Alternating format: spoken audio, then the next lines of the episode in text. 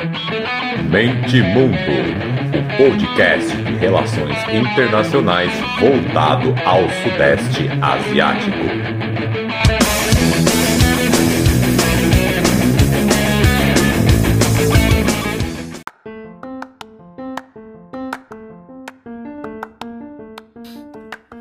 Fala galera, podcast Mente Mundo na área, chegando para mais um episódio.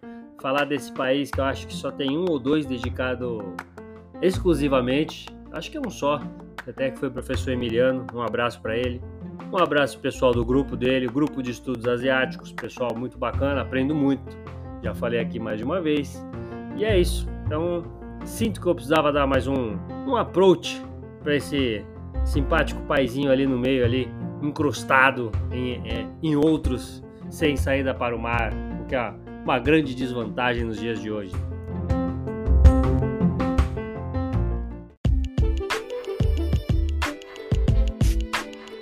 Bom, vamos lá, para tentar compreender o Laos, vale a pena dar uma olhada. Eu sempre falo isso no, no todo mundo vai estudar Ásia e África, né? Procurar escritores, autores locais, né? Muito, muito mais enriquecedor. E no Laos não é diferente, principalmente em países socialistas, né? É, tem o Keyson Phomvihani. Com certeza está errado esse nome, mas vamos lá.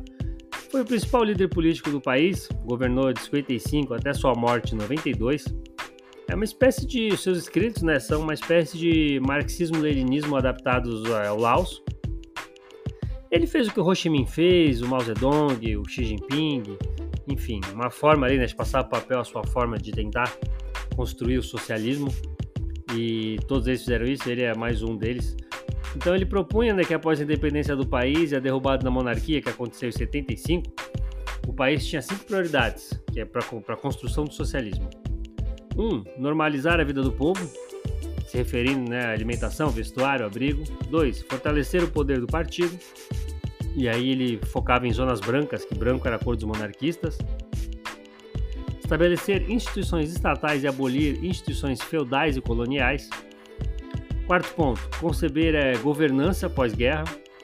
5. Construir a nação e integrar as minorias. Mais de 60 comunidades étnicas existem, né? diferentes etnias de, coexistem no Laos. O Lao é a maioria étnica, quase 40% da população. Se for ver até pouco, né? Daria para dar um monte de confusão aí no meio. O desenvolvimento teórico e político do Laos tem a ver com sua história particular, marcada pela resistência armada, violência imperialista da França, do Japão, dos Estados Unidos. Fez desse pobre e pequeno país o mais bombardeado da história da humanidade, eu não canso de falar isso. Muitas dessas bombas causaram causam mortes até o dia de hoje. Aproximadamente 50 mil pessoas perderam a vida durante a guerra com os Estados Unidos, a guerra do Vietnã, né, que o Laos foi dragado terminou em 75, mas mais de 20 mil pessoas sofreram o mesmo destino quando explodiram bombas que ficaram por todo o território nacional. Então está falando de 75 até hoje, mais de 20 mil pessoas morreram por bombas que ficaram embaixo da terra e não explodiram na época. E aí quando as pessoas pisam, elas explodem. É, bom, falar da Constituição do Laos também, ela especifica o seguinte, esse trecho aqui eu achei interessante. Desde que o país foi libertado, o nosso povo tem cumprido unificadamente as duas tarefas estratégicas de defesa e construção do país, especialmente a de empreender reformas, a fim de mobilizar recursos dentro da nação para preservar o regime democrático popular e criar as condições para avançar em direção ao socialismo. Então você vê os termos, né? Empreender reformas, mobilizar recursos, criar condições, avançar para o socialismo. Então esse é o roteiro básico aí, o esqueleto do socialismo com características do Laos como qualquer, como qualquer processo político, né? Tempo vai dizer se vai dar certo ou não. E aí, nesse episódio aqui, eu quero focar na relação do Laos com seus vizinhos socialistas também, né? Que é a primeira vista, todo mundo pode achar que é mil maravilhas, mas não é. Então, a gente está falando aí do pequeno país, uma amizade densa com a China, e ainda mais forte com o Vietnã. Depois da libertação do Laos, o Hanoi ajudou o Laos com infraestruturas, uma vez que a escassez de engenheiros tornou extremamente difícil de atingir esses objetivos que eram imediatos. Então, o Vietnã mandou de dinheiro, compensação, o Laos forneceu alimento, roupa, medicamentos, porque nessa época o Vietnã era sancionado, então sofria, sofria bloqueio, sofria, né, bloqueio comercial, então estava fora do mercado internacional, ninguém queria negociar com o Vietnã, que vinha, né, destruído por tanto tempo de guerra. Então, no final dos anos 80, o Laos abriu investimento estrangeiro no mundo capitalista, Desde então, o PIB nacional cresceu entre 4% e 8%. Investimento privado estrangeiro e a promoção do desenvolvimento do capitalismo nacional, é, claro, estão sujeitos ao partido, né? Partido Estado. A Tailândia, é, a China e o Vietnã são seus principais parceiros comerciais.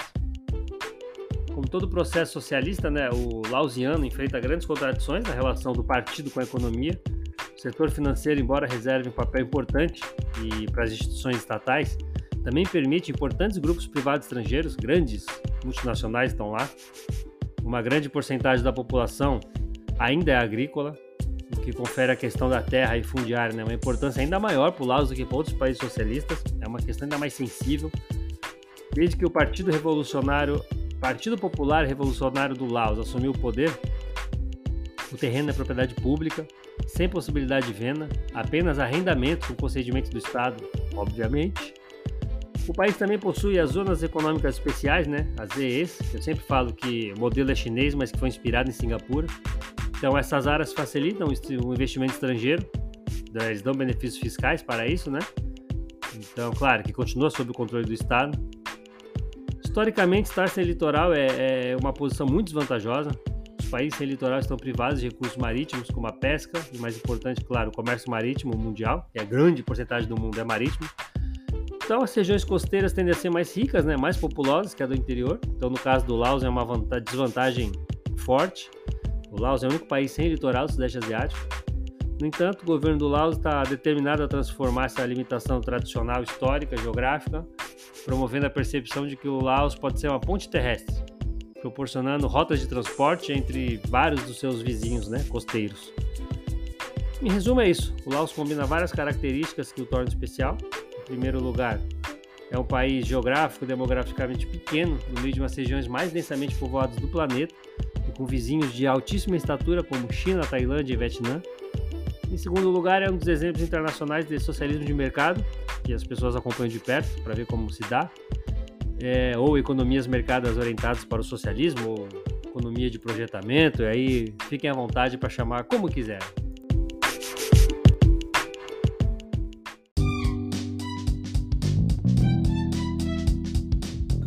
Vamos começar pelo Vietnã. No Sudeste Asiático existe uma das amizades mais profundas entre dois estados em todo o mundo, que é entre Laos e Vietnã.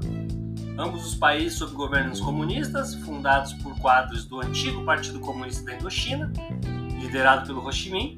Ambos sofreram com o imperialismo europeu, guerras ideológicas no século XX. Depois disso, os movimentos de independência do Pathet Lao e do Viet Minh lutaram por independência do poder estrangeiro, venceram guerras civis em seus países depois. E então são é, muitos paralelos aí, né?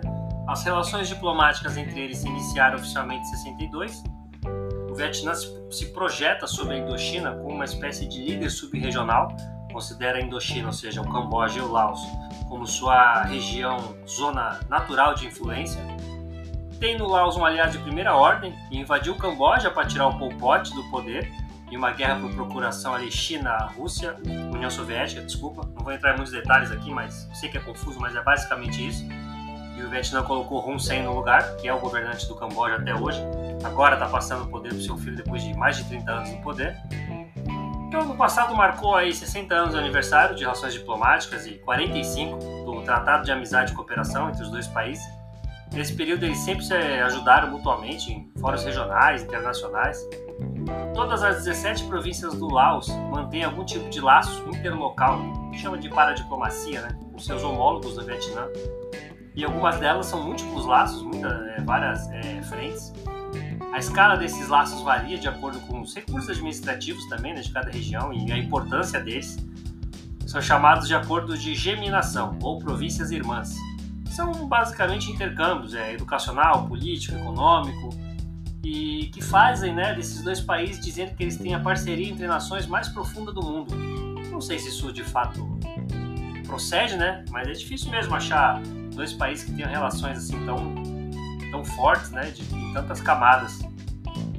Por se tratar de um país sem saída para o mar, e a fim de manter-se como principal parceiro do Laos, né, o Vietnã cedeu parte de um porto seu, chamado de Vung Yang, para ser pro vizinho e está investindo em ferrovia para escoar os produtos do, do Laos.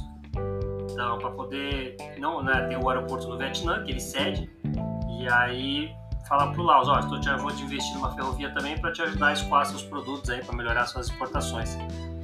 E essa ferrovia Laos-Vietnã faz parte de um projeto multimodal, deve ser concluído em 2028, segundo a mídia do próprio Laos, pelo que eu apurei, e faz parte de um chamado Projeto de Ligação é, Logística do Laos. Inclui uma série de subprojetos, o Porto Seco, o Parque Logístico. Essa ferrovia deve ter uns 500 quilômetros, ao todo aí são mais de 5 bilhões de dólares que diz o Vietnã que vai investir no Laos. Nos últimos anos, o comércio entre os dois testemunhou forte crescimento. O ano passado atingiu 1,34 bilhões de dólares, um aumento de 30% em relação a 2021. E olha que loucura, em 2022 foi 824 milhões de dólares, um aumento de 20% em relação ao ano anterior. Então a gente está falando de um comércio que subiu 20% no ano, 30% no outro, é muita coisa. Hanoi é hoje um dos três maiores investidores no Laos. No final de junho de 2022, despejou aí quase foi 65, 66 milhões de dólares representando 19% do investimento estrangeiro total do, do, do Laos. Um ponto de relação, assim, tensão na relação entre eles é a quantidade de barragem que o Laos constrói no Rio Mekong. Já falei sobre isso em outros episódios. Tem episódio sobre o Rio Mekong que eu falo disso. O Vietnã tem sofrido com secas e parte disso tem relação com essas barragens. Mas claro, né, o tamanho e profundidade da relação bilateral esse tema é tratado ali com muita diplomacia, muitos panos quentes entre eles, e aí acaba não tendo vazamento né, de maiores intercorrências entre eles. Caramba, minha voz está falhando, ô tristeza!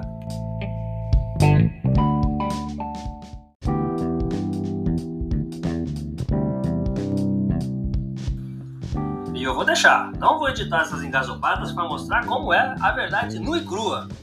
E vamos para a China agora. Laos é fundamental para as ambições chinesas aí no projeto de cinturão e roda, rota, nova rota da seda, ou BRI, como queiram, ali no Sudeste Asiático. A ferrovia, a ferrovia China-Laos é a primeira ligação de uma rede ferroviária internacional que liga o sudoeste da China a sete países da região. Na inauguração, o presidente Xi classificou a ferrovia como projeto marcante. Consolidar-se ali como grande pivô da região é uma das prioridades para Pequim embora relativamente amigável a relação China que tem com Laos e Vietnã, tem-se alguns pontos, como a tensão dos mares e barragens no Mekong, como eu já disse, que a China também faz suas barragens lá mais perto do, do, do leito, do, do, da nascente do rio, então afeta o Laos também antes de chegar no Vietnã. Desde meados de 2010, a China tornou-se o maior investidor externo no Laos, bem como aliado político cada vez mais importante. Ela investiu cerca de 16 bilhões de dólares por lá desde 89. Muitas dessas controversas barragens hidrelétricas foram construídas e pagas por Pequim, e as províncias do norte do Laos são agora altamente dependentes do capital chinês. A recente corrida de produtos e infraestruturas chinesas para o Laos não passou despercebida pela população local. Muita satisfação veio pelo fato da China levar seus próprios trabalhadores para a implementação desses grandes projetos, pessoas que precisam ser realocadas, né, pessoa, população local, acabam também colocando frustração sobre a China. Gera um sentimento anti-China violento em algumas partes, principalmente essas aí mencionadas. Os cassinos chineses também são um ponto de tensão na relação, atrai um tipo de turismo que muitas vezes entra em choque com os valores dessas populações locais, rurais. Então é meio complicado. Hoje o Laos possui a terceira maior dívida relativa do mundo com os chineses, fica atrás apenas de Djibouti e Angola, cerca de 30% do PIB, outro ponto de tensão também com China. Ou seja, à primeira vista pode parecer que o Laos só tem a ganhar em ter um vizinho também comunista e com tanto poder financeiro. No entanto, a realidade é sempre mais complicada.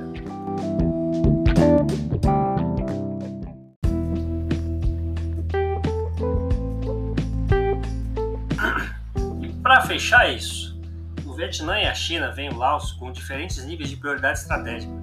Com seu peso econômico e territorial, a China pode fazer acordos com qualquer regime que chegue ao poder no Laos. Já para o Vietnã, a continuação do governo do Partido Comunista é absolutamente crucial para a segurança nacional do próprio Vietnã. Não é exagero pensar nisso.